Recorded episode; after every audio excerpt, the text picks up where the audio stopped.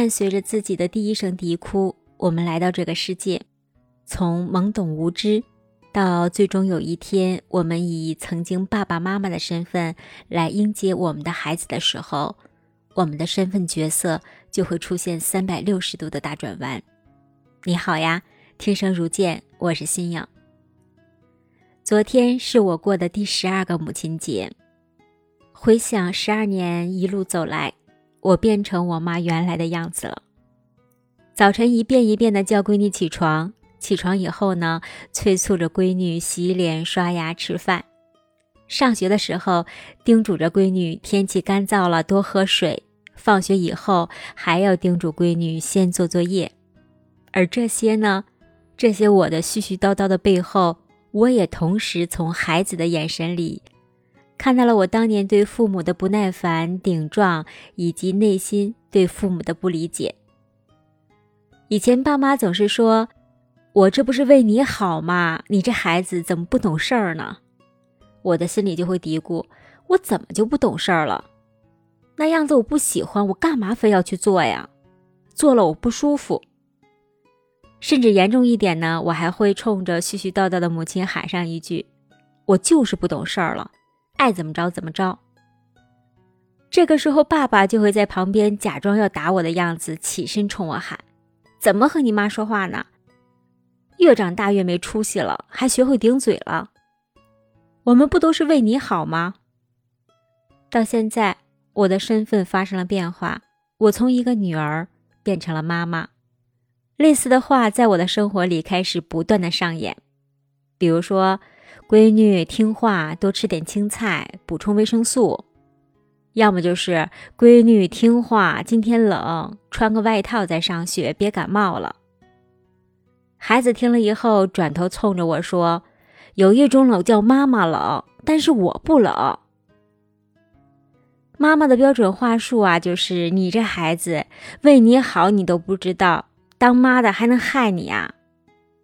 看，就这样，父母和孩子的对话经久不衰，就像传家宝一样，一代的传一代。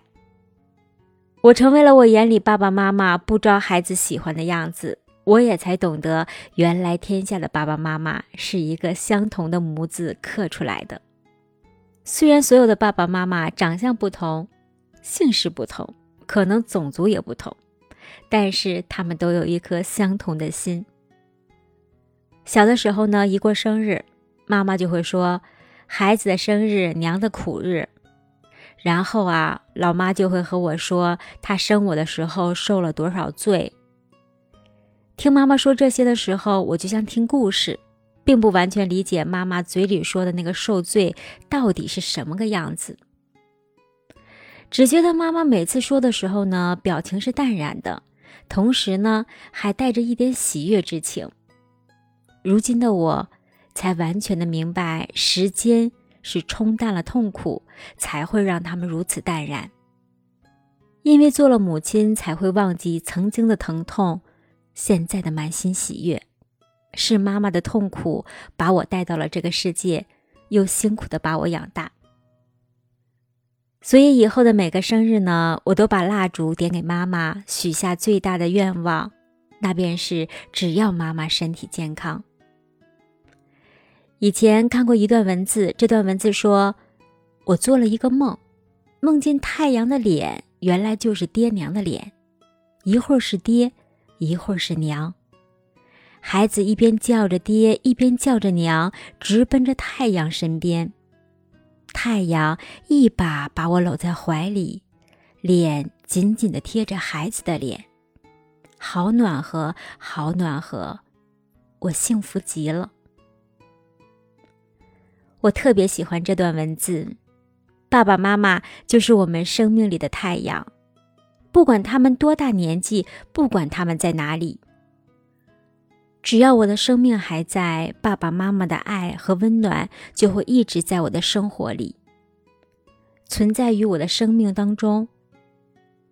每一天就像太阳一样东升西落的陪伴着我。真实的故事我来说，你来听。新颖在北京，祝爸爸妈妈们身体健康，祝你晚安。